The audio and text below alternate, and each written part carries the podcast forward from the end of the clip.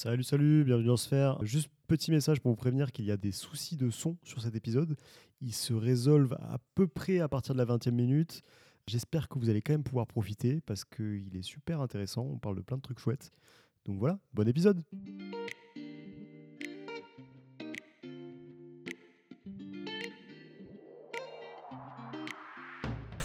Salut, salut, bienvenue dans Sphère. Aujourd'hui, euh, je suis avec euh, Romain et Anso. Comment ça va? Très bien. Oui, Oui, Moi, très oui. bien. Ça fait plaisir de vous revoir. On se, on se retrouve pour cet épisode euh, du mois d'octobre. Euh, on va parler de plein de sujets euh, hyper intéressants. Euh, et le premier, euh, c'est toi Romain qui va nous en parler. C'est, euh, on va parler un petit peu de, de, de bourse, de boursicoteur même, euh, et, euh, et de- d'un, d'un fait d'actualité que vous avez peut-être raté. C'était il y a deux ans. Enfin, tu vas nous préciser un- peut-être un peu ça. C'était il y a un an ou deux. Euh, et, euh, C'est si trop on en parle- l'actualité. Si on en parle, c'est parce qu'aussi euh, Netflix vient de sortir un documentaire sur le sujet. C'est c'est l'affaire GME, l'affaire GameStop. Et, et donc toi, Romain, tu, tu vas nous en parler parce que tu, tu as vécu un peu aussi cette affaire de près. On, on va y revenir. Et du coup, est-ce que, est que tu peux nous présenter un peu euh, ce, dont, euh, ce dont il s'agit euh, et, et pourquoi c'était c'est- c'était un, un- un événement intéressant? Alors avec plaisir, il va falloir peut-être rentrer à un certain moment dans les technicités de toute cette histoire, de toute cette affaire, car c'est une affaire qui se passe euh, dans le milieu de la bourse, dans le milieu de la finance, qui est un milieu assez ésotérique, et donc il est possible qu'à un certain moment nous rentrions dans des explications un petit peu plus techniques sur Ouais, qu'est-ce que... euh, ah, alors, on va essayer d'être très pédagogique et de vulgariser au maximum. En général, pour tout ce qui est vulgaire, t'as pas trop de. Non, je suis- je assez à l'aise. Mais euh, plus hors podcast que. Tu es cancel dans le privé. Ici, j'essaye d'être soft, ouais, je suis complètement cancel sur tous les réseaux sociaux, ne me suivez pas. Euh, et alors, du coup, je, je sais pas vraiment par où commencer. Je dois avouer que c'est le sujet que j'ai le moins préparé, puisque euh, c'est le sujet que je connais le plus, et donc je n'ai pas de notes ou quoi que ce soit, donc tout est dans ma tête. Peut-être que le, le- le commencement, donc GameStop, qu'est-ce que c'est? GameStop, c'est une entreprise américaine à la Ouais. base qui fait, c'est un peu le Micromania euh, américain. En fait, Micromania fait partie de GameStop, Voilà. donc tu es vraiment en plein dessus. GameStop, c'est euh, des boutiques de jeux vidéo, vous en connaissez tous, donc du, ça s'appelle GameStop aux États-Unis, ça s'appelle Micromania en France. Euh, et ils vendent des jeux vidéo, c'est vraiment très simple et vous avez sans doute déjà mis les pieds là-dedans. euh, des figurines, des, euh, des, des consoles de manière générale. Si vous devez faire des cadeaux pour Noël qui arrive bientôt, c'est probablement par là que vous pourriez passer. Qu'est-ce qui s'est passé à par rapport à ça? C'est que il y a eu toute une mouvance dans le milieu de la finance qui a dit, en fait, aujourd'hui, les gens achètent des jeux vidéo de manière immatérielle de plus en plus. Pour ceux qui connaissent, League of Legends, Fortnite, euh, ou même des jeux vidéo qui sont sur Steam, donc quasiment tous les jeux vidéo, vous pouvez quasiment tout acquérir online en quelques clics et en payant en ligne. Donc pourquoi, après tout, s'embêter à aller acheter un jeu avec une jaquette dans un, dans un magasin qui n'est probablement pas forcément juste à côté de chez vous? Ouais. donc le Et plus rapide, c'est- ça. Ça, c'était l'avis un peu des, de certains. euh, Alors ça l'est toujours. voilà, ça l'est toujours. de pas mal de, de gens dans le secteur, etc. Du coup, Ouais. je croyais plus trop en ce truc de retail physique avec des magasins. Exactement. Et le parallèle était fait avec euh, le, les, les vidéo stores, donc euh, je sais pas si les blockbusters, exactement, donc des, des, des, des magasins qui avaient l'habitude de louer des, des, des DVD, un business model qui a complètement disparu dans notre, euh, dans notre monde actuel, puisque bah, Netflix, Amazon Prime sont venus remplacer tout ça, euh, tous les services à la demande, Les euh, les canals, exactement. Euh, donc tout ça, ça a changé. Et euh. Qu'est-ce qui s'est passé en fait euh, pour moi dans ma vie? C'est que je vais mettre un peu de contexte, j'aime bien parler de moi, donc je vais le faire. C'est vrai, ça. Euh, si vous voulez en savoir plus sur moi, posez-moi tu sors ton livre bientôt d'ailleurs. Je sors mon livre. Euh, incompris et pourtant, oui. Cancel, mais pas que. cancel, mais pas que. exactement. Euh, faut que j'arrête de dire exactement. Et, et donc, qu'est-ce qui se passait dans ma vie à ce moment-là? En fait, il faut remonter un petit peu euh, au À deuxième l'enfance, confinement. à l'enfance. Je suis né en 1996. Non, euh, on, va, on va couper. Et euh, donc, je suis né en 1996, ça c'est vrai. Mhm. Et ensuite, on va aller jusqu'en 2019, 2020 en fait, exactement. 2021 même, je crois. 2021. Alors, en 2020, fin 2020, il y avait le confinement. Mhm. Et moi, à ce moment-là, je rentrais sur le marché du travail. Donc, je commençais à travailler et je commençais à avoir un salaire. Euh, en étant quelqu'un qui est intéressé par euh, gagner de l'argent, comme euh, peut-être beaucoup de gens ici, j'ai essayé de me dire bon, bah, l'argent, euh, l'objectif, c'est de le mettre quelque part, de le placer. Donc, je me suis renseigné sur comment placer son argent. J'ai téléchargé une application pour mettre de l'argent quelque part et j'ai pas trop retouché. As commencé à t'intéresser un peu. à Voilà, la je bourse, m'intéressais etc. un peu à la bourse, j'avais créé un compte et tout ce genre de choses. Et jusque-là, j'ai pas trop retouché et euh, on va aller. euh, donc, ça, c'était deuxième confinement, en novembre 2020. Enfin, ouais. Et en janvier 2021, à ce moment-là, moi, je suis en télétravail chez chez mes parents, euh, donc je ne paye pas de loyer. Mhm. Je suis pourtant salarié, donc j'ai un salaire. Ouais. Donc à ce moment-là, euh, j'engrange les bénéfices. Et tu te poses la question qu'est-ce que je vais faire de tout cet oseille Qu'est-ce que, que vais-je faire de tout cet oseille Exactement, c'est- c'est c'est tout à fait ça. Euh, et il se trouve que à ce moment-là, qui est aussi le moment où bah, je suis chez mes parents, je suis pas du tout dans la ville où forcément il y a tous mes potes en ce moment, donc je fais pas grand-chose de mes soirées. Euh, entre deux, deux petites parties de, de League of Legends, euh, je traîne sur Reddit et je vois un espèce de gif. Tu peux expliquer ce que c'est Reddit pour Ouais. ceux qui connaissent pas forcément? Reddit, c'est un réseau social où on va retrouver plein de gens qui vont s'organiser dans ce qui s'appelle des subreddits. Un subreddit, vous pouvez imaginer ça comme un grand groupe Facebook où les gens vont poster des choses, ils vont parler d'un sujet qui les intéresse. Ouais, c'est un, peu un mix entre Twitter et les forums à l'époque où en gros c'est plutôt que discuter, euh, tu discutes sur des sujets quoi. Il y a des, des Ouais. thèmes qui sont définis, des topics, etc. et tu discutes là-dessus. Et la grande particularité de ce site web, c'est que c'est anonyme. Mm, Et c'est donc pas forcément intéressant de savoir Ouais. qui est connu ou pas. euh, Ça, un peu tout le monde s'en fout. L'objectif, c'est de centrer le sujet sur le propos et non pas la personne. C'est beau. C'est beau, c'est très beau. C'est un très bon concept. J'encourage les gens hein, qui, qui ne sont pas sur Reddit à s'inscrire à un très bon site pour y perdre un maximum de temps. Ou gagner de l'argent, peut-être, qui- que sais-je. Salut, jeune entrepreneur. Euh, et je suis tombé sur un GIF sur ce site web, donc dans la page centrale où ils mettent un peu de tout, où euh, c'est des mecs de One Piece. Et je comprends que euh, les mecs ont mis des, genre, euh, des- dans le GIF des euh, trucs qui ont un rapport avec la finance. Ok. Et je comprends pas trop ce qui se passe. Je Ouais, vois juste, genre, il se passe des trucs, il y a un énorme mème, et tout le gif est animé, donc je regarde, c'est 20 secondes de pur bonheur, où je me dis, mais qu'est-ce qui branle ces mecs? Et ensuite, je comprends qu'en fait, tout le monde parle de finance dans ce subreddit, donc je clique, je commence à m'intéresser, et les mecs sont en plein dans un truc qui s'appelle, les gars, il faut investir dans GameStop, c'est une dinguerie, c'est ça qu'il faut faire. Donc là, on est en début janvier, machin, et à ce moment-là, je euh, commence à rentrer dans le rabbit hole de euh, la finance de Wall Street Bet. Wall Street Bet, c'est le subreddit où on a pu trouver ça, donc cette espèce de grand groupe Facebook où les gens partagent leurs trucs. Euh, et les mecs ont trouvé une, une espèce d'histoire où ils ont compris ce qui se passait sur l'action de la société dont nous venons de parler, donc GameStop, où il y a un petit problème au niveau de cette action. Ouais. Donc je vais rentrer un petit peu plus dans le détail dans ce problème. Euh, Qu'est-ce qui se passe Donc ce que disent les mecs sur ce site, c'est en gros, dans le marché des actions, il est possible d'acheter et de revendre immédiatement des actions que vous n'avez pas. Donc vous pouvez vendre des actions que vous n'avez pas. Ce qui veut dire qu'il y a quelqu'un derrière qui va acheter une action et ensuite vous allez devoir lui racheter. Je m'explique un peu, je vais essayer de m'expliquer un petit peu plus Ouais, clairement. C'est un système comme d'option quoi. Voilà, c'est une option d'achat, c'est l'inverse d'acheter. Euh, vous allez faire ce qu'on appelle shorter, donc vous allez vendre quelque chose que vous n'avez pas, que vous n'avez pas et vous vous rengagez à le racheter à un certain moment.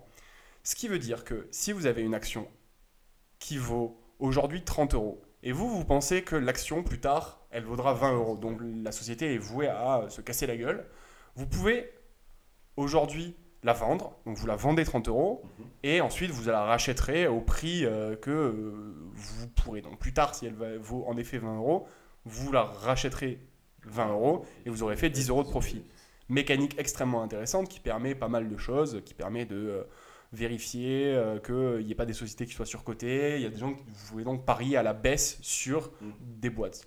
L'idée générale, et si vous pensez qu'une boîte va échouer, vous allez shorter cher actions. Est-ce que c'est clair?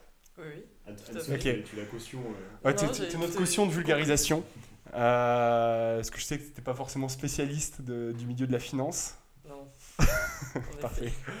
Euh, à par rapport à ça, et de ce que j'ai dit dans votre tête, vous avez pu faire le lien de dire, ok, euh, bah, en fait, euh, c'est très clair, il y a des gens qui ont vendu euh, des, ce type d'options, donc qui ont short, qui ont décidé de parier sur la baisse de l'action GameStop.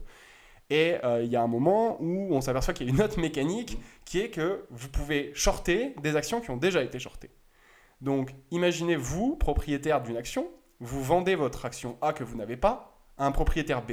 Ce propriétaire B, en fait, Il short lui aussi. lui aussi, il est en train de vendre l'action que vous l'avez vendue à un propriétaire C et ainsi de suite.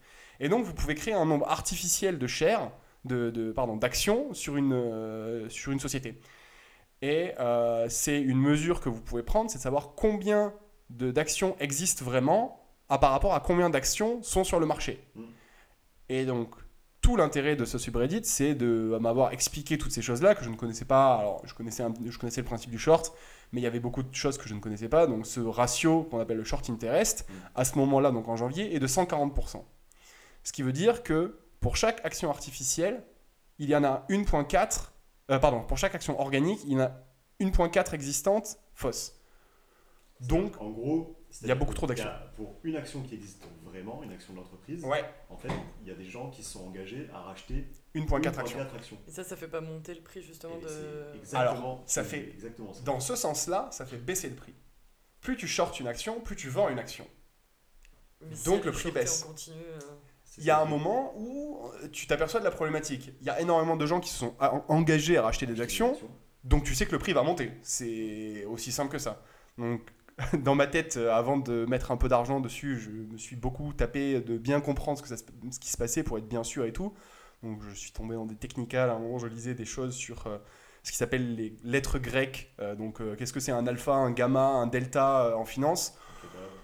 Un kebab. C'était sympa. Pas ton- fréquenter les mêmes. Sympa ton confinement. Je- moi, j'ai, moi, j'ai adoré. Hein. Je dormais pas beaucoup, mais j'ai adoré. Euh, ouais, c'était, c'était- c'était marrant. Pour, t'avoir euh, côtoyé à cette période-là, c'est vrai que t'étais un petit peu sur les nerfs quand même. T'étais un peu à fond. Je suis monté à Paris un peu plus tard. ouais. Euh, et, euh, et du coup, à ce moment-là, je me dis bon, je j'ai de l'argent, je me fais chier. Globalement, allez, je mets 1000 balles. Donc là, j'ai craqué euh, le mois de loyer que je paye pas, le mois de loyer parisien que je paye pas. Euh, et je fais bon, vas-y, je vais le mettre et on verra ce qui se passe. Et en théorie, euh, si j'ai bien tout compris, euh, ça devrait monter. Donc j'achète, si vous regardez la série Netflix qui est sortie, je- moi j'ai acheté à 40. Donc vous verrez jusqu'où où ça monte. Je vais spoiler en fait, je vais vous le dire. Euh, donc j'ai acheté à 40 et euh, pendant les jours d'après, comme moi c'est ma première fois où j'achète des actions en ligne, je suis en panique. Euh, Ce qu'il faut- donc, là, ce qu'il faut rappeler, c'est que tu as acheté donc, des vraies actions. Ah tu oui. n'as pas fait de short. Moi mon pari c'est ça va monter. Ça Tout va le monde, monter parce c'est- que il y a trop de gens. short que les Ouais. gens se sont engagés à acheter des actions. voilà. Donc ils vont être obligés d'acheter les actions, ce qui va Donc faire ça va monter le prix. Ouais. Donc il faut acheter des actions et pas les shorter. Ouais. Ça, c'était euh, c'était l'idée. Il y a trop de gens qui ont vendu des actions qui n'avaient pas, donc ça va monter, donc j'achète. C'est c'est aussi bête que ça. Euh, il y a un deuxième mécanisme qui est très intéressant dans la bourse qui s'appelle le margin call. Alors, il y, en a, il y a un film qui s'appelle Margin Call Ouais, que vous pouvez bien, regarder, très bien, euh, pour comprendre exactement ce 2008, que c'est. crois, Non, Je sais plus. Je suis pas sûr. Ah, je confonds avec The Big Short. Ouais, Euh, The Big Short, c'est la Margin crise. Call, c'est avec. euh, Il y a euh, pas mal euh, d'acteurs connus, non Ton pote qui est cancel maintenant aussi, euh, Kevin Spacey. Ah oui, il y a Kevin Spacey dans Margin Call, ouais, exactement. Un ami cancel. Et- je n'ai rien à voir avec cet homme. Euh, où on était déjà. Ah oui, le margin call, qu'est-ce que c'est? Euh, L'idée, c'est imaginez que maintenant, vous, vous êtes engagé à racheter une action plus tard. La somme d'argent que vous pouvez perdre sur cette transaction est illimitée. Je m'explique. Quand vous achetez une action, vous achetez 30 euros une action. Si elle chute, vous pouvez perdre 30 euros. Elle va 0%. Vous pouvez perdre 30 euros. Maintenant, vous achetez une action. Vous vous engagez, vous, pardon, vous vendez une action et vous vous engagez à la racheter, bah, le prix maximum de l'action n'existe pas. Ouais. Si vous l'avez acheté à 30 et qu'elle fait 1000 balles, bah, vous devez 970. Et il n'y a pas vraiment de limite. Et sur euh, les banques de manière générale, ce qu'on demande aux gens qui vont faire cette mécanique de vendre, c'est un plafond de sécurité. Et de te dire, bah, mec, il y a un moment, tu peux pas me rembourser, donc moi je vais être sûr que tu vas toujours être capable de me rembourser. Donc bah, si ça monte au-dessus de 100 balles ou de 200 balles, euh, tu, je t'appelle et je te dis, mec, euh, tu me dois de l'argent et tu dois racheter cette action maintenant parce que tu n'es pas capable de me couvrir si ça monte au-dessus. Ça, ça s'appelle un margin call. Donc ça, c'est vraiment dans la merde parce qu'en fait, tu es forcé de racheter au plus haut prix. Ce qui se passe, c'est que si toi, tu achètes au plus haut prix à ce moment-là, bah, tu continues à faire monter le prix. Et donc, ça va déclencher d'autres margin calls chez d'autres gens. Donc, l'idée et le continu va continuer d'augmenter, générer d'autres margin calls et euh, continuer à faire monter le truc énormément. Euh, je vous laisserai regarder euh, la série du coup pour Ouais, avoir plus de détails là-dessus. Je trouve que c'est un bon complément. Mais l'idée c'est de dire bah, là on est dans une situation où ça ça peut se passer. Et toi si à ce moment-là tu as des actions, tu es en plein bénéf. Tu vois l'action monter et tu te dis bah, pépère, les gens sont obligés de racheter, il y a juste à attendre et toi tu essaies de vendre sur la montée avant que le soufflet redescende. Ça c'est la strat. Euh, comment ça s'est passé? T'es millionnaire maintenant, c'est ça? I wish, I wish. C'était le plan, hein, mais euh, ça n'a ça, pas pu euh, aboutir jusqu'au million, malheureusement. Euh, comment ça s'est passé? Bah bien, en fait. C'est-à-dire que ça s'est passé exactement comme les, les- mecs de Reddit l'avaient dit. Et en fait, deux ou trois jours plus tard, moi j'avais acheté à 40, ça commence déjà à monter, donc deux ou trois jours plus tard, on est déjà à 65. C'est une bonne plus-value. Quand tu prends 60% en très peu de jours, t'es content. Donc moi, à ce moment-là, je suis en stress parce que c'est la première fois que je fais un deal et je me dis, ok, il faut pas que ça monte à la tête, je largue. Donc je commence déjà à vendre des actions en me disant, je sais pas trop ce qui se passe, là je suis positif, euh, je suis pas un grand fan de risque. vends une partie de tes Let's go. actions, euh, Je vends une partie de mes actions, donc je vends pour. euh, J'avais acheté 30 actions, donc j'en vends 10 et euh, il m'en reste 20. Et du coup, je- pendant les semaines qui suivent, ça continue à monter, ça continue à, à être de plus en plus célèbre comme truc, Ouais. euh, et ça continue à exploser. Et donc ça monte dans des sommes qui vont jusqu'à euh, 120, 200, 240, 350. Et toi, tu vends pas à ce moment-là ce Moi, j'ai vendu un petit peu tout le temps sur la montée. euh, dès qu'il y avait des espèces de seuils psychologiques, je vendais un peu. euh, Ouais, Comme ça, genre, pour larguer faut- du mou. Ce qu'il faut savoir, c'est que donc toi, tu disais que tu l'as tu as acheté au, au moment où l'action était à 40 euh, Ouais. dollars, mais euh, très peu de semaines avant, au début de cette affaire-là, elle était vraiment à quelques dollars. Alors, hein. si on remonte vraiment début 2020, euh, ben, début, ouais, début 2020, le truc était à genre 4 ou 5. Ouais, ça. Et en gros, il y a un mec sur le subreddit qui dit Moi, j'en prends un paquet, Oui. euh, je me blinde parce que ça, c'est sûr que ça va marcher. Mais ça venait d'un Ouais. type en particulier. D'un euh, type en particulier. D'ailleurs, justement, tu, tu- tu as abordé un peu le sujet et je pense que c'est un truc hyper aussi intéressant à regarder dans le documentaire, même si vous n'êtes pas forcément intéressé par tout l'aspect. euh, Il s'explique super bien. hein. on vient de parler, déjà, c'est bien expliqué. Euh, et en fait, il y a tout le volet un peu médiatique qu'il y a eu sur l'affaire. Voilà. Donc, ce qu'il faut bien comprendre, c'est que ce forum Reddit où les gens ont trouvé euh, en quelque sorte cette faille, euh, c'est un forum de particuliers. Donc, ce que, ce que parfois on peut appeler les boursicoteurs, c'est-à-dire les, les investisseurs particuliers face aux investisseurs institutionnels qui étaient plutôt du côté du short et notamment avec le, le fonds euh, tristement célèbre maintenant qui, qui a fait faillite depuis.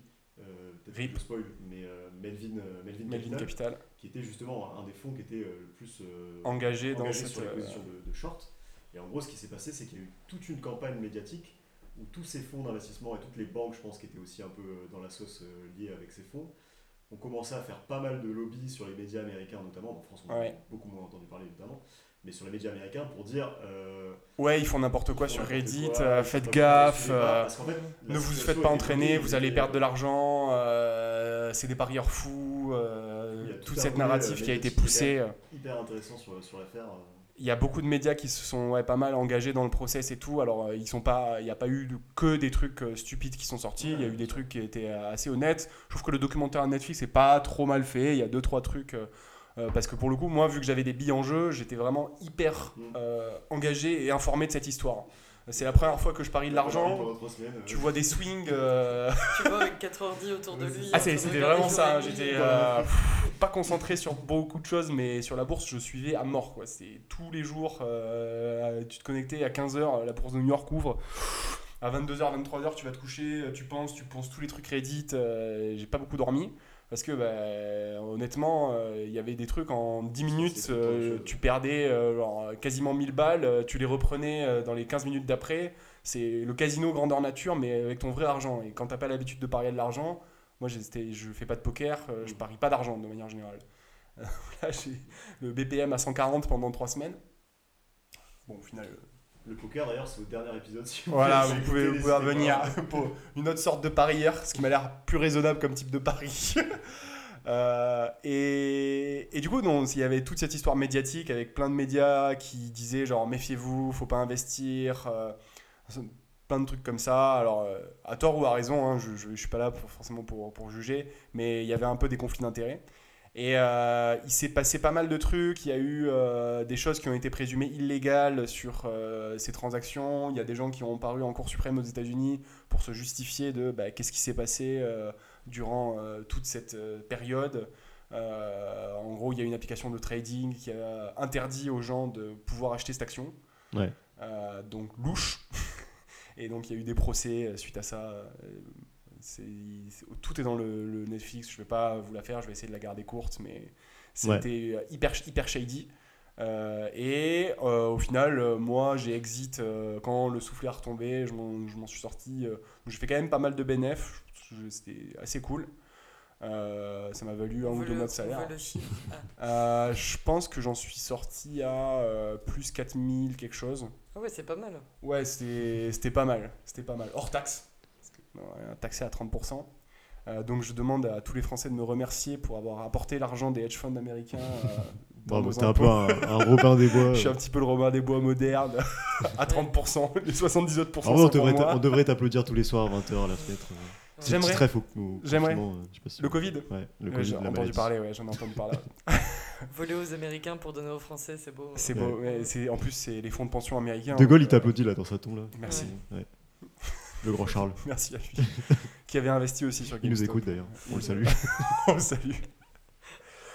Euh, et je sais pas où, j'ai à peu près fini euh, l'histoire. Ouais, mais Juste c'est- pour moi, ça avait, ça avait été une expérience particulière et pour ceux qui vont mettre de l'argent, soyez prêts à, le perdre et tout. euh, je trouve Oui, que je suis quelqu'un qui est très résistant au stress et sur cette période-là, c'était, vénère. Ce, qui est, ce qui est intéressant, c'est que l'histoire est, je trouve, hyper intéressante d'un point de vue bah, mécanique de marché et puis d'un point de vue traitement médiatique. Et Ouais. quand tu vois ces gros mastodontes qui commencent à se faire euh, un peu défoncer euh, par, par, Bah, toute la narrative. 5000 euh, mecs, ouais. 5000 débiles, parce qu'en plus, bah, ils doivent montrer sur Netflix, mais voilà, c'est le genre de forum où il y a beaucoup de blagues, il y a beaucoup de. Ah c'est- très culture d'internet et, et culture internet, etc. Donc c'est assez. euh, Alors je vous engage fou. à aller taper Wall Street Bets top euh, 5 sur, euh, sur YouTube et vous allez avoir, et je crois qu'il y a une vidéo, il faudrait que je la retrouve, où les mecs expliquent euh, les plus gros dégénérés de ce subreddit. euh, Ouais. Et parce qu'après, par contre, il y a, il y a aussi. euh, alors, je pense pas que le documentaire Netflix traite ça, mais il y a tout le côté où, en fait, euh, toute cette, euh, ce- cet emballement médiatique qui a eu, qui a eu lieu, et du coup, tous les, bah, tous les mecs qui étaient sur le forum KV comme toi, vu le, le bon filon, etc., qui ont pu faire des profits, machin, ça a amené aussi beaucoup de gens sur euh, ces forums-là, enfin, sur, sur Reddit, sur Wall Street Bet, euh, sur le subreddit. Et en fait, derrière, il y a eu aussi beaucoup d'histoires où il y a eu Ouais, d'autres euh, calls pour faire comme ça des, des, des, des actions en bourse assez massi- massives, etc., qui sont beaucoup moins bien passées, avec des mecs qui racontent que bah, ils ont tout perdu parce que ils ont mis, euh, Ouais. ils ont investi sur d'autres actions, par exemple, où on leur avait dit, on, enfin, ils avaient lu des trucs sur le forum, etc., et c'était pas forcément assez bien renseigné, j'imagine, mais où juste, euh, voilà, c'est comme ça, ça avait été trop, euh, trop risqué, et du coup, euh, des mecs qui ont tout perdu aussi, ça existe aussi, quoi. Ah, Mais. C'est le conseil de manière générale en finance, c'est ne croyez personne. ouais. Faites vos Et recherches, soyez que N'investissez que l'argent que vous êtes prêt à perdre. Ouais, mais surtout ne croyez personne. Tous les, tous les gens qui, vont disent, euh, qui vous disent ouais ça ça va monter c'est sûr. Euh, si vous l'avez pas vraiment vu par vous-même, que vous n'avez pas checké tout ce qu'il fallait vérifier, que vous n'avez vraiment pas fait l'étude, n'y allez pas. C'est que Mm. du scam, que du scam. Ok. Bah, en tout cas, c'est hyper intéressant et je pense que si, si ça vous a intéressé, il faut pas hésiter à aller voir le documentaire euh, Netflix du Ouais. coup, Ouais, c'est une qui série- s'appelle- C'est une série documentaire ou c'est un film GameStop je pense. C'est une GameStop. série, euh, il y a trois, trois sections de une heure il me semble. Ouais. Ça se regarde euh, en une bonne soirée, euh, ça se ponce. C'est plutôt bien fait, c'était assez fidèle. Il y a deux trois trucs où euh, je suis pas Ça forcément. s'appelle à fait en français mais, GameStop, les geeks générale, défient Wall Street. Voilà. Voilà, donc, euh, Les geeks hésitez- défient les Wall geeks- Street. ouais, les geeks défient Wall Street. Et c'est le grand, euh, le grand truc narratif, c'est ça, c'est de dire, euh, c'est David contre Goliath, Mm. c'est des hedge funds qui ont dit euh, cette compagnie va échouer, qui ont parié sur la baisse de cette compagnie, ce qui fait, c'est une prophétie autoréalisatrice en soi. Tu vends une action qui n'existe pas, donc l'action chute. Mm. Euh, et euh, des gens, euh, la masse, le peuple, qui s'empare de, euh, de- du sujet en disant mais on peut les niquer, alors on se ligue tous contre eux. Et bon, Ça Euh, marche. euh. Une belle histoire. faut. Et comment ça a fini? Mal. En fait, assez mal. Euh, le short squeeze, donc short squeeze, c'est la mécanique où euh, les margin calls s'en- s'enchaînent de plus en plus, ne s'est pas passé jusqu'en haut. En pleine montée, euh, il y a la première application de trading pour euh, Particulier. euh, pour particulier qui a arrêté de vendre cette action. Euh, cette action, cette boîte est en fait très proche d'une autre boîte qui s'appelle Citadel et qui est un market maker. Et en gros, c'est là où tu commences, à, ça, sent, ça sent des conflits d'intérêts. euh, C'est très très bizarre ce qui s'est passé là-dessus. Et une fois que le bouton acheter a été enlevé, euh, le truc est descendu euh, hyper hyper vite.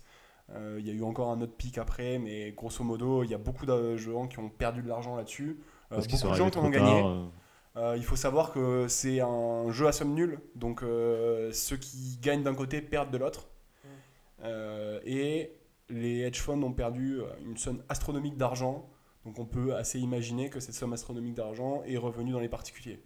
Mm. Alors il faut pas non plus trop diaboliser les hedge funds. Euh, les hedge funds, au final, c'est le bras armé euh, de certains investisseurs. Et quand on voit des investisseurs, on s'imagine très souvent genre un mec avec son yacht et son cigare euh, en train de mettre des mains aux fesses euh, déplacées, quoi, un mec chelou. Et euh, Ça, très c'est plutôt souvent, toi, non euh, Plutôt- Ah, euh, on m'appelle sur une autre ligne.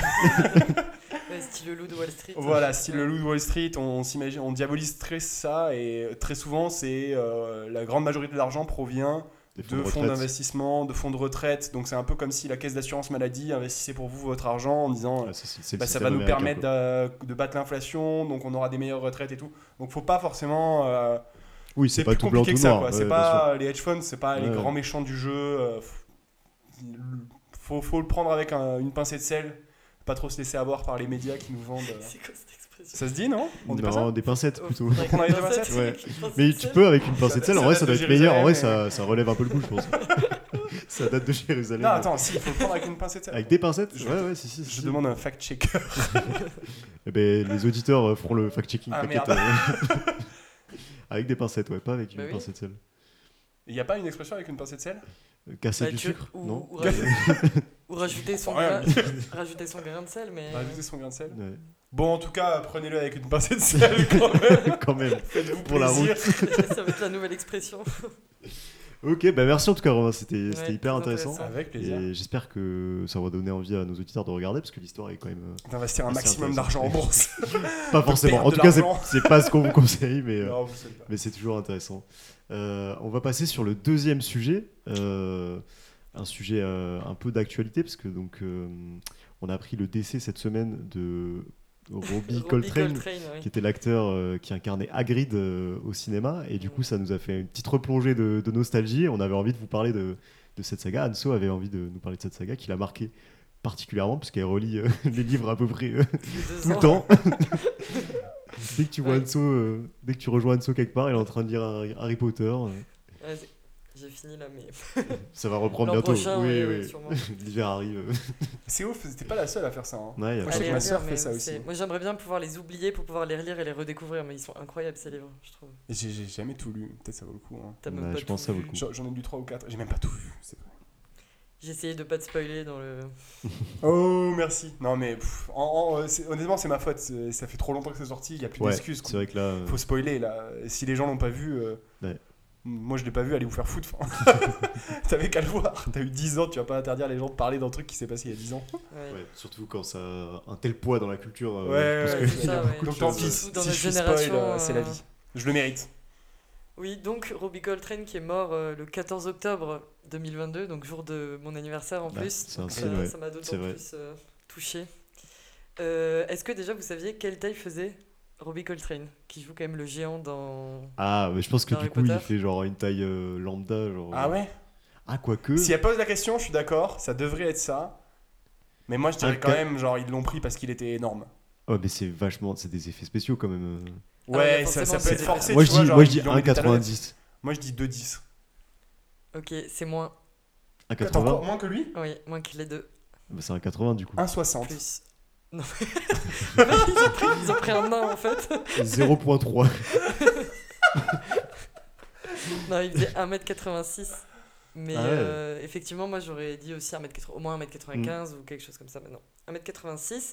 Il est mort à 72 ans. On sait pas vraiment de quoi, mais apparemment il était malade depuis deux ans. Ok. Euh, Rip, voilà. rip bébé. Ouais. Euh, donc je voulais en profiter pour euh, parler un peu de, bah, de cette saga qui nous a bercé depuis Mm. notre tendre enfance et surtout moi. et euh, de quelques anecdotes. Alors euh, l'hiver dernier, il y a le, les 20 ans, je crois que c'était les 20 ans Ouais. d'Harry Potter qui sont sortis avec le retour des acteurs sur le plateau, qui racontaient des anecdotes, euh, qui parlait de plein de choses entre eux, voilà. Donc j'ai récupéré quelques anecdotes de souvenirs de ce, cet épisode-là et puis quelques trucs sur, sur Internet. Alors, je vais commencer par le petit crush d'Emma Watson. Est-ce que, voilà, toi qui connais moins Moi, tu m'as dit tout à l'heure, ouais. Est-ce que tu sais sur qui donc Emma Watson, l'actrice de Hermione, avait un crush durant les années de tournage d'Harry Potter euh, Agreed. Avec son 1m86. là. Albus Dumbledore. Ils ont changé en plus l'acteur. Ouais, il est mort, Je sais, sais. Euh, dirais Draco Malfoy. Ouais. Ah, très fort, très fort. Donc c'est Tom Felton.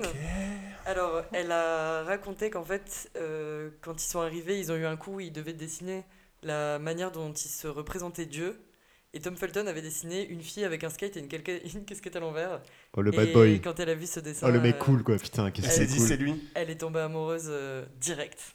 Et en fait, elle raconte qu'il lui tardait tout le temps euh, tu sais, d'aller au tournage pour le voir. Et on se dit quand même, ils ont, on a tous eu la même euh, adolescence où tu sais, le truc, t'arrives en cours, t'as ton Oui. petit crush Ouais. en cours. Oui. T'as ce petit truc, et en fait, bon, sur un autre. euh, c'est fou de se rendre compte que c'est pareil pour tout le monde. Et que Ouais, au elle- final, ils étaient hyper jeunes. hein. Ouais, ils étaient super jeunes, ils ont grandi ensemble et que cette petite euh, fille qui est maintenant une superbe euh, femme, euh, Mm. très engagée d'ailleurs dans la cause féministe, euh, ce qui est très bien, C'est vrai. qui, qui arrivait, qui était toute mignonne en train de, de vouloir euh, Choper. sortir euh, Avec le bad boy en plus. hein. avec le ouais. petit Mais je sais pas du coup boy, si ouais. c'est. Ouais. Non, bah, enfin, ça ça devait être adorable aussi. Ouais, c'est sûr. Mais il Voilà. était hyper pote. Alors, je, sais, je crois qu'il était hyper pote, euh, Draco, avec euh, Harry Potter, en fait, avec Daniel Radcliffe. Euh, Cliff. Cliff. Cliff. Euh, alors, je sais pas au niveau des liens entre eux. Daniel Oui, ils étaient, je pense qu'ils étaient. J'ai envie de refaire un Harry Potter avec Daniel Auteuil. à la place. Dans la, dans la vérité, c'est la vérité. Il joue pas dans la vérité. Si je joue pas dans la vérité. Non. Attends, non, c'est qui? Ah non, c'est euh, non, c'est. Ancocini, là, comment il s'appelle? Ah. J'ai- J'ai tous mes mots mélangés là. La Ouais, là, je comprends plus rien, là. Non, Anconina. Mais c'était Robbie Coltrane qui joue dans la vérité. Oui, si oui, oui. Je suis perdu. Non, c'est Mm. l'acteur d'Agrid, non. Ah, ok, pardon. Rip. Tout ce que j'ai à dire. Bon, ok, donc anecdote suivante, si je peux. Oui. Euh, donc c'est sur le, le physique de Matthew Lewis, donc, euh, qui faisait euh, Neville Londubat. Ah, ouais. Donc il faut savoir qu'il a été euh, recruté, euh, Casté. Casté ouais, pour son, son physique euh, Disgracieux. euh, un peu. Voilà. Voilà, qui était un peu joufflu, donc qui, était, euh, qui restait quand même fidèle à, la façon, ouais. au personnage décrit dans les livres par J.K. Rowling. Sauf que Petit problème. entre Harry Potter 2 et Harry Potter 3, l'acteur a eu une puberté qui lui a été très favorable. Il a grandi, donc il a minci. Et bon, il a jamais, il avait pas des très belles dents, donc les, la production, enfin en tout cas les, les réalisateurs, les réalisateurs d'Harry Potter lui ont dit qu'il n'avait pas le droit de se mettre un appareil dentaire avant d'avoir fini de tourner dans les Harry Potter Ah non pour rester. Ouais, donc il a eu sa, sa dentition pourrie jusqu'à ses 18 ans, enfin à peu près. Ouais. Et ils, ils étaient obligés à partir du 3 de lui mettre des prothèses de joues, un gros costume. Et euh, alors, je sais, ça, je sais plus parce que je l'ai pas retrouvé, mais j'avais vu peut-être des prothèses d'oreilles, enfin des fausses euh, oreilles un peu décollées, tu sais, Mm. Pour euh, la- le rendre c'est dommage, non Ouais, pu le laisser Alors que l'acteur euh, est quand même beau il a gosse. Bon, après, il est- fine. même, il- même dans les derniers films, ça se voit qu'il est Alors plus. oui, un ressemble Ils ont, plus, fait ça, ils ont fait ça jusqu'au 5, et Ouais. après 6 et, et les deux 7, il est. euh, Il est lui- normal. ouais, il est Ouais, normal. ça, ça doit te faire un petit boost à l'ego quand même. Tu reviens euh, Ouais. pour le film, on te dit, mec, t'es trop beau pour le rôle. Il est vraiment. trop beau ce mec. Prends ses oreilles de 2 mètres là. Vas-y, vas-y, Dumbo. Ça, c'était Voilà. un des premiers mèmes, euh, le truc de Neville Londubat euh, que je regardais. C'était sur 9gag à l'époque, quand on avait 15 ans ou 16 ans. Et je, je vois très bien la transformation physique de lui. Et Mm. ensuite, une photo où il est genre torse nu. Et Ouais, Ah oui, bah ouais, mec, c'est c'est un archi BG. euh, vrai Il y a Ron qui a fait l'inverse. euh. Bon, Ron, il a toujours été un peu. Oui. Eh ben, c'est ça que tu veux dire Si je profite que tu parles, je profite de, que tu parles Comme de ça pour passer sur mon anecdote suivante. Merci pour la transition. Euh, on avait demandé donc pareil entre Harry Potter 2 et Harry Potter 3, le réalisateur de Harry Potter 3, euh, Alfonso Cuarón, Ouais. a demandé à donc Daniel Radcliffe, Daniel Radcliffe, Emma Watson et Rupert Grint, donc Harry, Ron et Hermione, Ouais. de, enfin Hermione et Ron respectivement, de faire un commentaire écrit sur ce qu'ils avaient compris de l'évolution de leur personnage. Ok. Donc, euh, Daniel Radcliffe, l'acteur d'Harry Potter, a rendu une, une copie d'une page. Emma Watson, oui. elle a, a rendu 16 pages. Ça colle tellement au personnage. Ouais. Et, euh, Et Drago, il a Et rendu et un Rupert dessin. Une meuf qui faisait du skate. en fait, il adore dessiner ça. Il sait faire que ça. ouais. les murs de sa chambre. Mais c'est pas lui en plus, c'est non, Rupert c'est Grint. Rupert c'est le- c'est l'acteur de Ron. Ah oui, merde. N'a rien rendu du tout en, en considérant que dans tous les cas son personnage il n'aimait pas les études et qu'il avait il aurait rien C'est rendu. pas mal, c'est pas mal. Et euh, C'est c'est passé. hyper ouais, cohérent, ouais. c'est- ouais, voilà. C'est euh, était, une euh, bonne flemme euh, bien justifiée quoi. C'est exactement. Donc voilà. Je sais pas si c'était un très bon élève, mais en tout cas c'est un bon acteur visiblement. Mm. Euh, voilà. Donc euh, ensuite il y a eu pas mal de changements d'acteurs. Donc il y en a qui sont très connus sur les, Ouais. les changements d'acteurs. Donc Le Crabbe, notamment euh, ah oui bon Crabbe qui est allé en prison je crois entre le Ouais, 6 et c'est le ça. 7. Et ben voilà, classique Serpentard. Ouais. Ouais, tous les mêmes. Euh, bon, l'acteur de Dumbledore qui était, euh, qui était décédé là après Harry Potter 2. Mais on a des changements qui sont un peu plus marrants. Donc, par exemple, Lavande, Bra- euh, Lavande Brown qui fait la petite amie de. Je te spoil peut-être la petite amie de Ron dans le 6. Ok, euh, qui dans le. je me souviens un peu. Tu te souviens pas Ah, mais c'est une meuf de une l'école des, des filles là? Ou non, pas du tout? Je Non, confonds. non, non, c'est euh, une, euh, une de. Beau bâton? Oui. Non, Oui, mais c'est- oui, mais c'est pas Bobaton, Merci. c'est ça c'est dans le 4, Bobaton, c'est ok. dans le 6. Ah merde. Et en fait, l'actrice Ouais, de Lavande Brown qu'ils avaient avant était euh, une actrice euh, noire. Mhm. Et euh, Lavande Brown dans le 6, donc quand elle est devenue importante dans les livres et qu'ils ont dû Ah oui, la vu mettre. que, vu que Ron est raciste, du coup. Voilà, et donc elle est, elle est, elle est, elle est blanche par la suite. Voilà. Ah ouais. Ron. Mais Voilà, du coup, il... était, euh, très- Et donc on n'a pas l'explication.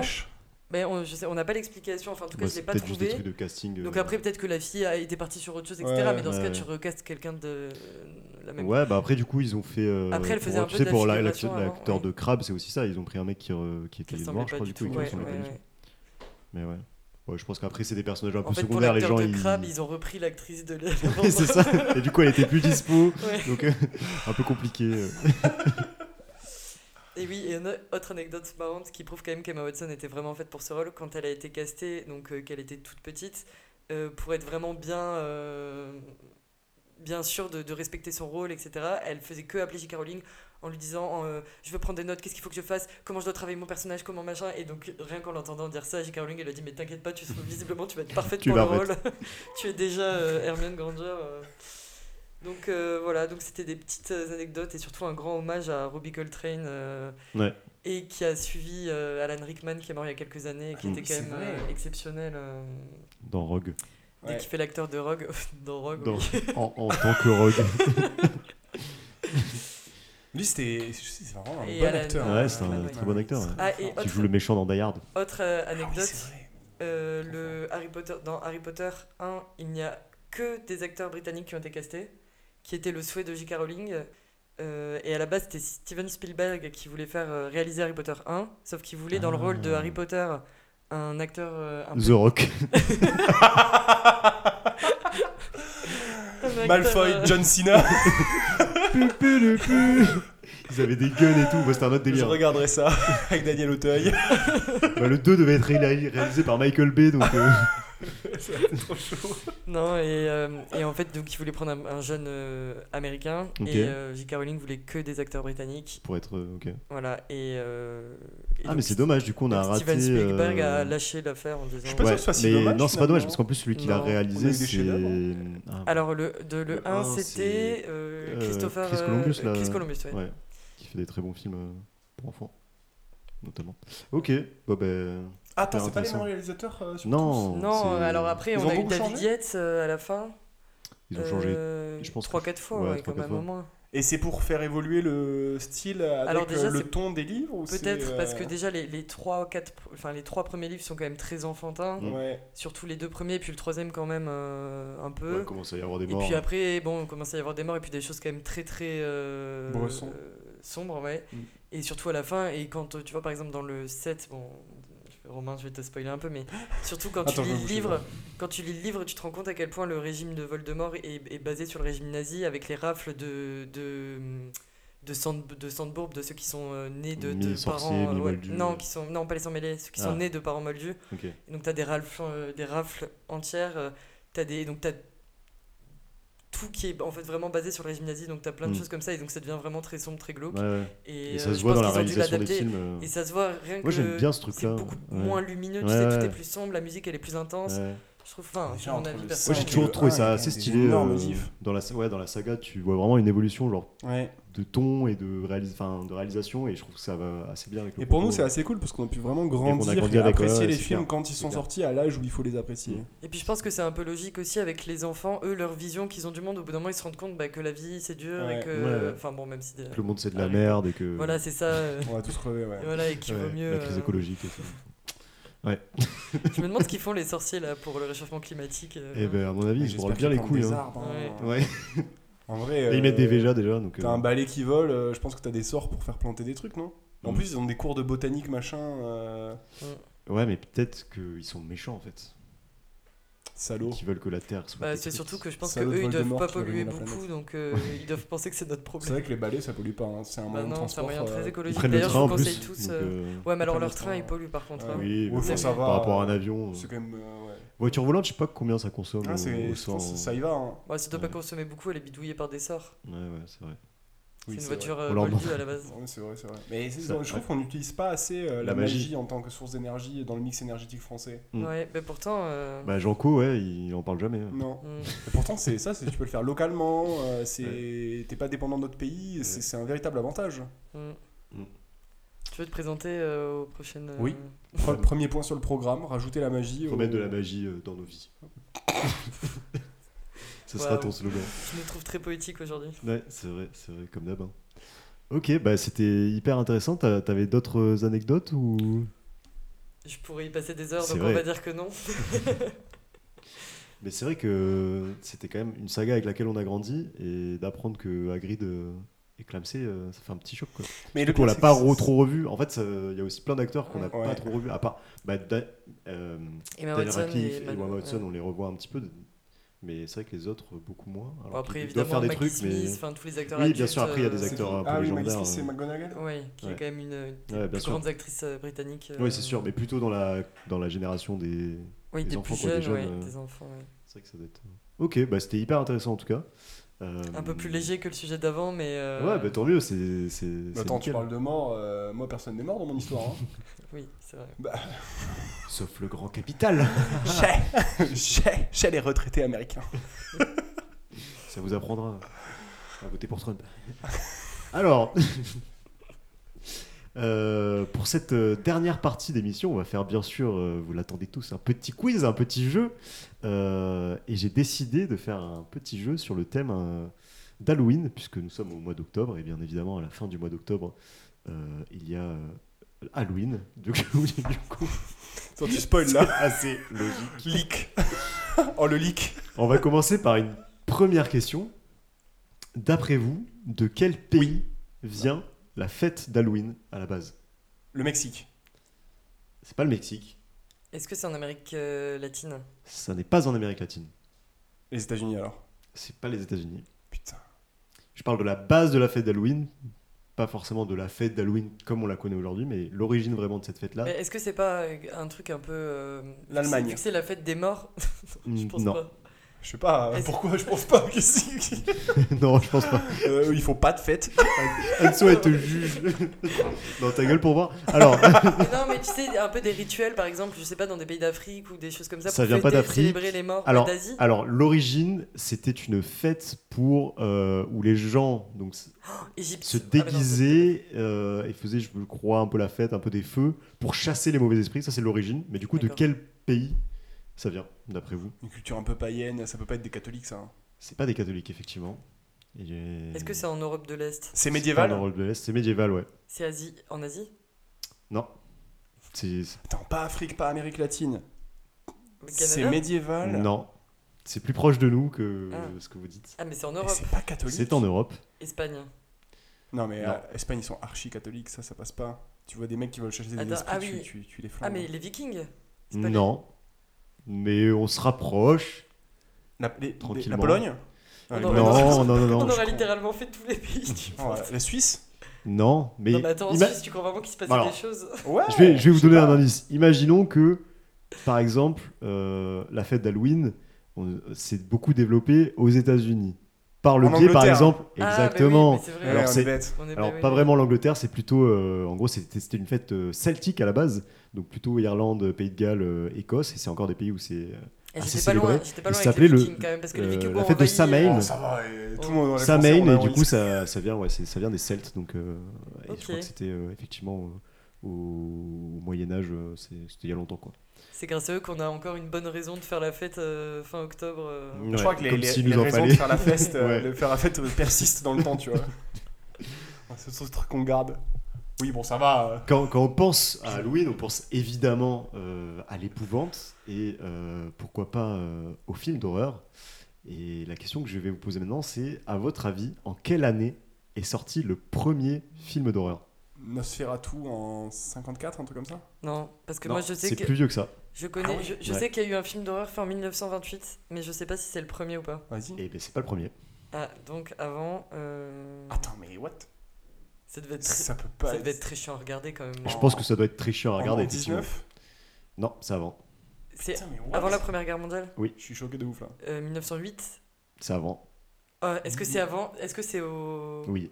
1880 Ouais, ouais. 1895 Et juste après, 1896 Ouais, 1896, ça s'appelait. Le Manoir du Diable. Et donc, de ce que j'ai lu, c'était euh, un Français qui était assez fan de magie, prestidigitation, et donc qui faisait, euh, voilà, qui a, fait, qui a tourné, je crois, un espèce de numéro. Du coup, ça fait un peu peur parce qu'il y a une femme qui disparaît, je crois, et c'est devenu derrière un petit classique. euh. Mais effectivement, la, grosse apogée, enfin, le, gros début des films d'horreur, c'est plutôt euh, euh, 20, les 50. Dracula, etc., Ouais. les adaptations, euh, plutôt, ouais, c'est ça. Ah, C'était quoi euh, le- l'appareil pour. euh, il- C'était pas le ciné là en... Bah, un je crois que si, hein, je crois que si. Si, si, si, le premier film, ça doit dater. euh, c'est pas le train de je sais pas quoi là, ça doit dater avant Ah, ça, je sais pas, je pense. Je sais pas. En tout cas, j'ai. Internet m'a dit ça, 1896, le manoir du diable. Mais ça devait être juste après qu'ils aient inventé euh, Oui, la caméra, parce que C'est clair. C'est fin, allait venir c'est fin après, ouais. 19ème, non. Je sais pas. Je regardais. Je suis surpris. En termes de toujours sur le, le- le- le sujet des films d'horreur, qui va être un peu notre, notre, notre fil rouge, euh, à votre avis, quel est le film d'horreur qui a fait le plus d'entrées en France, euh, au box-office, au cinéma, de l'histoire euh, du cinéma? Le film d'horreur en, En France, France qui a fait le plus Ah, d'entrées. euh, L'exorciste.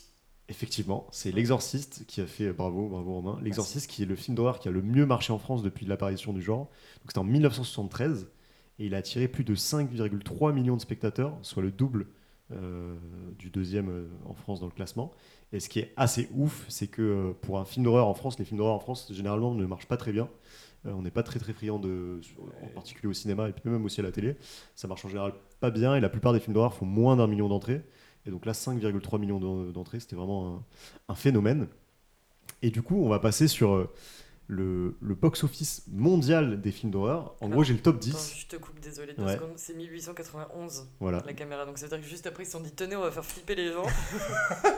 Ah ouais, c'est c'est la bonne vibe. Tu viens d'avoir une nouvelle technologie, tu l'utilises pour faire de la magie, ça paraît assez. Euh, honnêtement, je pense qu'ils On ont y fait- revient, toujours l'importance de la magie. Je pense qu'ils- je pense qu'ils ont fait d'abord des films pornographiques et qu'ils ont ensuite fait des C'est sûr. films euh, C'est d'horreur. sûr. Ouais, j'étais allé voir le musée euh, du sexe, tu sais, à, à- à Ah, pas, Amsterdam. ouais. Mais quoi- Et voilà, on parlait de cul, Amsterdam. Ouais, elle parle toujours de cul. euh. Non, non, mais ce qui est très intéressant, donc t'as des, t'as des photographies. Oui, euh, par- toujours à poil. Oui, bon, d'accord, Oui, voilà, on a compris. par- Oui, non, mais ouais, ce que je veux dire, c'est que dès qu'ils ont inventé une caméra ou un. Ouais. Voilà. Mais donc ça m'étonne pas qu'ils aient fait un film d'horreur juste Ah oui, après. d'accord, euh, voilà, que tu fais tous les genres. euh, quand... Ils se demandent pourquoi je parle de ça, euh, Nico. Pourquoi elle parle de cul encore? Pourquoi, ouais. C'est intéressant, mais c'est vrai qu'on en parle tout le temps. quoi. J'ai le top 10 euh, du box-office mondial de films d'horreur. Euh, donc c'est beaucoup de films américains, c'est même presque que ça, je crois. Euh, et du coup, j'aimerais bien que vous deviniez bah, quel, quel film on retrouve dans ce top 10. Si vous pouvez m'en donner euh, alors, quelques-uns. On repart sur mon cheval de Eh bataille. bien, L'Exorciste est 7ème. Mais non. 7ème du classement, Ah, donc c'est effectivement. vraiment euh, en France on a Euh, kiffé et ouais, exactement. Oui, il a été kiffé ailleurs. mais- Shining. So. Shining. Euh, il n'y a pas Shining dans le top 10. Ah, So Il n'y a pas Saw dans le top 10. Mais non. Euh, en vrai, je, je, je regarde Moi, pas. film Inside d'horreur. Use Euh, non, il n'y a pas Insidious. Il y a. Alors, si vous voulez, on, on part, euh, on part du dixième. Je peux vous donner des petits indices. Le dixième, c'est un film. Je crois que c'est bah, c'est 2018. Et c'était un film. euh, Tu regardes des films d'horreur, toi? euh, Ah, On va pas être les meilleurs clients là. hein. Euh, Je peux parler des Scary Movie euh, si jamais. Ah mais- ouais, ça par contre. C'est. Si vous voulez, je vous lis le. Le Attends, synopsis attends, du film. attends, attends, attends. Donne-nous un indice, par exemple, si tu dis, je sais qu'il y a le truc avec les clowns là, ça, Ouais, c'est plus un truc. Ah oui, euh, Hit, Hit, il y est dans le classement. hit, ouais. Ça. Hit, c'est le premier du classement, euh, sorti en 2017. joué, merci. Un budget de 35 euh, millions de dollars et il a rapporté 700 millions de dollars. T'as vu, il y a un truc, c'est au box-office, en France, on compte le succès par le nombre de tickets. Ouais, et, Et eux, eux, ils comptent par la rentabilité. la rentabilité Ouais, du film. Là, j'ai le classement avec la marrant, hein. rentabilité. Hit, c'est 2000%. Donc, Hit, effectivement, le premier.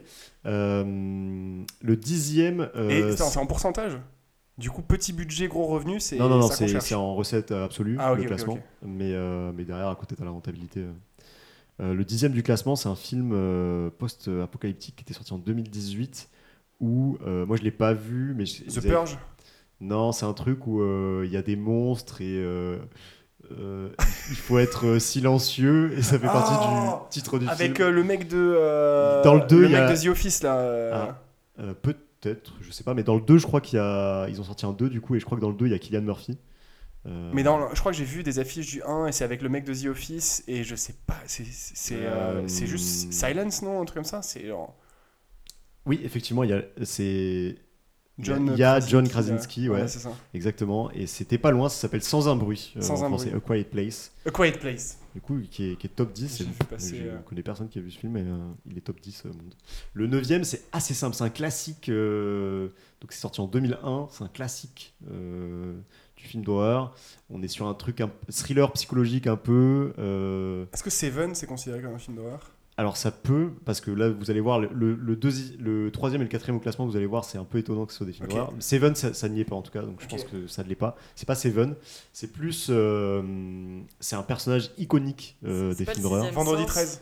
Alors, le sixième sens est deuxième au classement, effectivement. Le bravo. sixième sens, c'est quoi? C'est avec Bruce sixième Willis Willis. sens, c'est avec ouais. Bruce Willis, ça fait C'est pas. I See Dead People euh, Ouais, c'est I See. Dead People, ça fait pas tant. Attends, mais c'est un film d'horreur ça Bah, apparemment, apparemment. De Ah, mais il n'y a pas le The Others aussi? Non, The non. Other, c'est un truc d'écoute. euh, Non, non, avec Nicole Kidman. euh, c'est Ah, ok. un film de- Psycho, y a pas euh. Non. Ok. Le Euh, neuvième, le neuvième, donc c'est euh, un personnage iconique euh, qui a fait l'objet aussi d'une série il y a pas très longtemps. Je sais, euh, euh, Ed Gein là. Alors attends, Psy- euh, Psychose? Non, c'est euh, c'est un tueur, euh, c'est un tueur en série. Mais c'est mais c'est pas euh, Freddy Euh, Krueger Non. Ah, mais oui, il y a forcément Hannibal, euh, Hannibal Lecter. c'est Ah, Hannibal. oui, Effectivement, c'est Hannibal, le neuvième au Celui-là, classement. Euh, Ça, alors le, cool le honnêtement, je vais vous le donner parce que j'ai aucune idée de ce que c'est. Vas-y. Ça s'appelle La Nonne.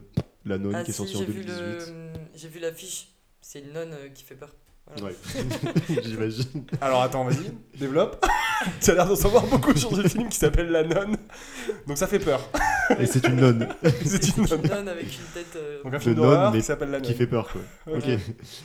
Le septième, donc on l'a dit, c'était L'Exorciste. Le sixième, c'est sorti en 1975 et c'est aussi un film culte euh, qui a notamment euh, euh, changé beaucoup de. changé la perception d'un animal. Si je vous le dis, ça va être très simple à deviner, mais changer la perception d'un Discours avec un, un- le- putain euh, entretien avec un Lion? Non.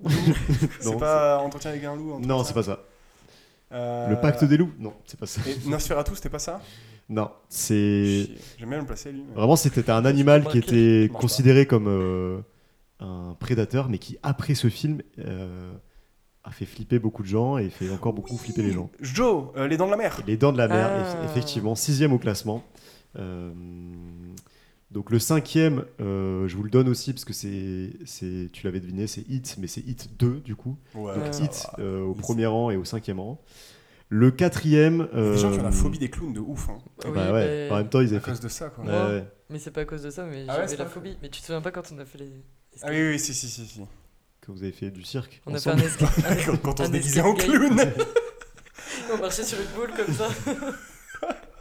Oh on non, avait j'ai fait un escape game d'horreur. euh, Enfin, d'horreur au final, ça allait, mais euh, Ouais, avec des- un ouais, clown. avec un clown. ah mais t'étais pas là c'est qui qui a tapé un énorme stress Rémi. ouais c'est ça Ah ouais. Euh, le quatrième au classement, c'est. Bon, moi je considère pas forcément ça comme un film d'horreur, mais ça y est. Euh, Et- c'est un film qui est sorti en 2013 euh, où il y a euh, un autre classique des films d'horreur qu'on n'a pas trop vu pour l'instant dans le classement. Euh, il s'agit de, des zombies. Euh, World War Z World War Z, qui est quatrième au classement, effectivement. euh, qui a une rentabilité un peu plus basse que les autres parce qu'il Ah, a quand même coûté énorme 190 blockbuster, millions de budget et il a rapporté Ah, 540. Mais ouais, World War Z avec, euh, avec Brad Pitt en Ouais, 2013. film d'horreur, c'est un peu. euh, ils, ont, ils ont un spectre large là. Ouais, c'est plus film d'action, euh, mais euh, qui fait un peu peur quoi. Euh, et le troisième, c'est pareil. hein. Pour moi, c'est pas forcément un film d'horreur, même si. Bon, si quand même, il y a des passages qui font un peu peur. Euh, c'est sorti en 2007. Et c'est avec un acteur euh, qui, Qui est cancel. qui est cancel aujourd'hui. enfin, cancel, qui a fait un petit bad Ah. buzz l'année dernière. Euh, Sleepy Hollow? Non, Non, c'est pas ça. non, C'est Johnny Depp? C'est pas Johnny Depp. Euh, Quand, il C'est- est sorti quand? C'est sorti en 2007. euh, C'est c'est un film qui avait fait effectivement beaucoup beaucoup parler et qui est devenu classique pour plein de gens, euh, avec un acteur principal euh, qui est un acteur des années 90, 2000, euh, euh, très marrant de base. euh, Eddie Murphy, Non. dans le nouveau. Jean-Marie Bigard, oui Jean-Marie Bigard et Eddie. Murphy dans La le nouveau grosse tête de. Jean-Marie Bigard, voilà, c'est ça, quatrième au classement monde. Non, non. Euh, c'est euh, quelqu'un qui a mis une, une baffe il y a pas longtemps. Ah, Le Will Smith Et c'est Je suis une légende Exactement, je Ah suis ouais, une légende en troisième. plus, mais euh, pour moi, c'est pas oh, du tout un film d'horreur, ça. Ah, ça fait un peu. c'est- plus un film d'horreur que World War Z. Ouais, pour je moi, c'est pas non Ouais. plus. Tu euh, considères World War Z J'ai pas vu World War Tu dois considérer celui-là. Et du coup, deuxième, sixième sens et premier hit, effectivement. Bah, bravo à vous. Euh, vous avez eu euh, pas mal de réponses, hein, mine de rien. Ouais, franchement. euh, Je suis, je suis chaud. Bon, on est bien aidé quand même. Ouais, ouais. Quand on donne les, les acteurs et les années, ça aide. Oui. Et Comme quoi, c'est ouf que le premier en France soit l'exorciste alors que c'est le- juste le septième monde. euh, Bon, après. On n'a pas euh, le même goût c'est pas si, euh, pour les films d'horreur. Mais peut-être que c'est juste quand tu regardes les deux classements. Peut-être qu'ils ont pas les mêmes. spectre, euh, genre, ouais, c'est possible. compte. T'es en train de dire que j'ai pas vérifié et bien fait mon travail. Je demande de fact-checker. Et puis j'ai- remarqué en. France, on aime bien les vieux films un peu vintage et l'exorciste, c'est un peu. Oui, mais l'exorciste c'était les entrées ciné. Ah oui. Donc c'était à l'époque. Genre les gens étaient Oui. Pas en C'était mode- pas encore. euh, Ouais. Ouais, c'est film vintage. Non mais dans 20 ans on se Dans dira que 20 ans. c'était bien donc euh, Oui. on y va maintenant ok. Alors, effectivement. il y a l'inflation sur les. Enfin bref ça va être un bordel. c'est.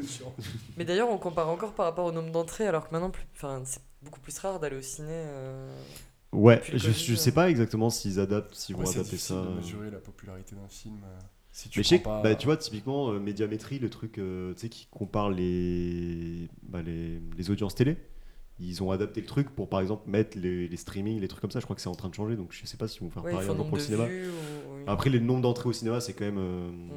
c'est Ouais, quand même, même c'est un bon représentatif. c'est quand même moment. important, ouais, c'est quand même représentatif souvent de la- du succès populaire, de la qualité, etc. Bon, bah, en tout cas, euh, bravo, euh, bravo pour ce petit quiz. Je sais pas qui a gagné C'est d'entre vous, c'était plutôt J'ai collaboratif. vraiment euh, compté et euh, c'est clairement moi. Il m'a volé Hit. Comment ça, j'ai rien volé, tu penses à votre Moi, je pense que les Vrais gagnants sur tes idées. le vrai gagnant, Moi, je c'est laisse ma place. Non, Non, non, le vrai gagnant, c'est c'est Daniel pas. Auteuil. c'est Daniel Auteuil qui cas, regarde depuis là-haut avec euh, Charles de Gaulle et, et voilà. Il est hein, vivant. oui, je le sais. hein. Daniel. Bon, ben merci, merci, euh, merci à vous en tout cas pour cette émission. C'était hyper, euh, hyper cool, hyper intéressant. Merci à Chers toi. auditeurs, j'espère que vous avez euh, autant kiffé que nous. Bah, si c'est le cas, n'hésitez pas à nous le dire euh, sur toutes les plateformes, euh, sur Spotify. euh, n'hésitez pas à mettre une petite note euh, 5 étoiles. Sur iTunes, vous pouvez aussi Activez mettre la une note. cloche. Activer la cloche. Il y a une cloche, effectivement. cloche. C'est, euh, Oui. Spotify dispose d'une cloche, tout à la fait. Euh, Partagez euh, sur iTunes, sur vous Instagram. pouvez, euh, ouais, sur iTunes, vous pouvez aussi mettre une note et mettre euh, un commentaire. Ça, ça peut être super sympa. Euh, Créer un compte Twitter. Nous suivre sur Instagram. On n'est pas sur Twitter. On n'est pas sur Twitter, euh, pas encore. Le on est un peu excessif. on est trop cancel. Alors, euh, Trop pour nous cancel. suivre sur Insta, Cancel c'est sphère. underscore podcast. Euh, on poste pas mal de. On essaie de poster un peu du contenu, de parfois vous faire participer et tout. Donc c'est, ça peut être hyper cool de nous suivre. Et c'est là que vous aurez toutes les infos parce qu'on n'a pas Twitter. Euh, et puis voilà. Et puis n'hésitez pas à partager. En vrai, le meilleur truc, c'est de partager à vos potes qui peuvent être intéressés. Si vous avez des potes qui écoutent des podcasts ou qui aiment bien genre euh, la vie, par exemple, ben, vous pouvez leur proposer. euh, Toute personne des- vivante, Voilà, toute personne vivante disposant d'oreilles généralement. de capacité auditive. Vous pouvez proposer euh, Ouais. sphère. Sinon, on leur fera un imprimé. Si la personne est sourde, lui proposez pas ça. Ouais, Pas non. Bah, déjà, il n'entendra pas, donc euh, Ouais, c'est- un peu rien. Quoi. Voilà, voilà. Sur ce, on vous fait de gros bisous. Et puis, on se voit euh, le mois prochain. Salut Bisous.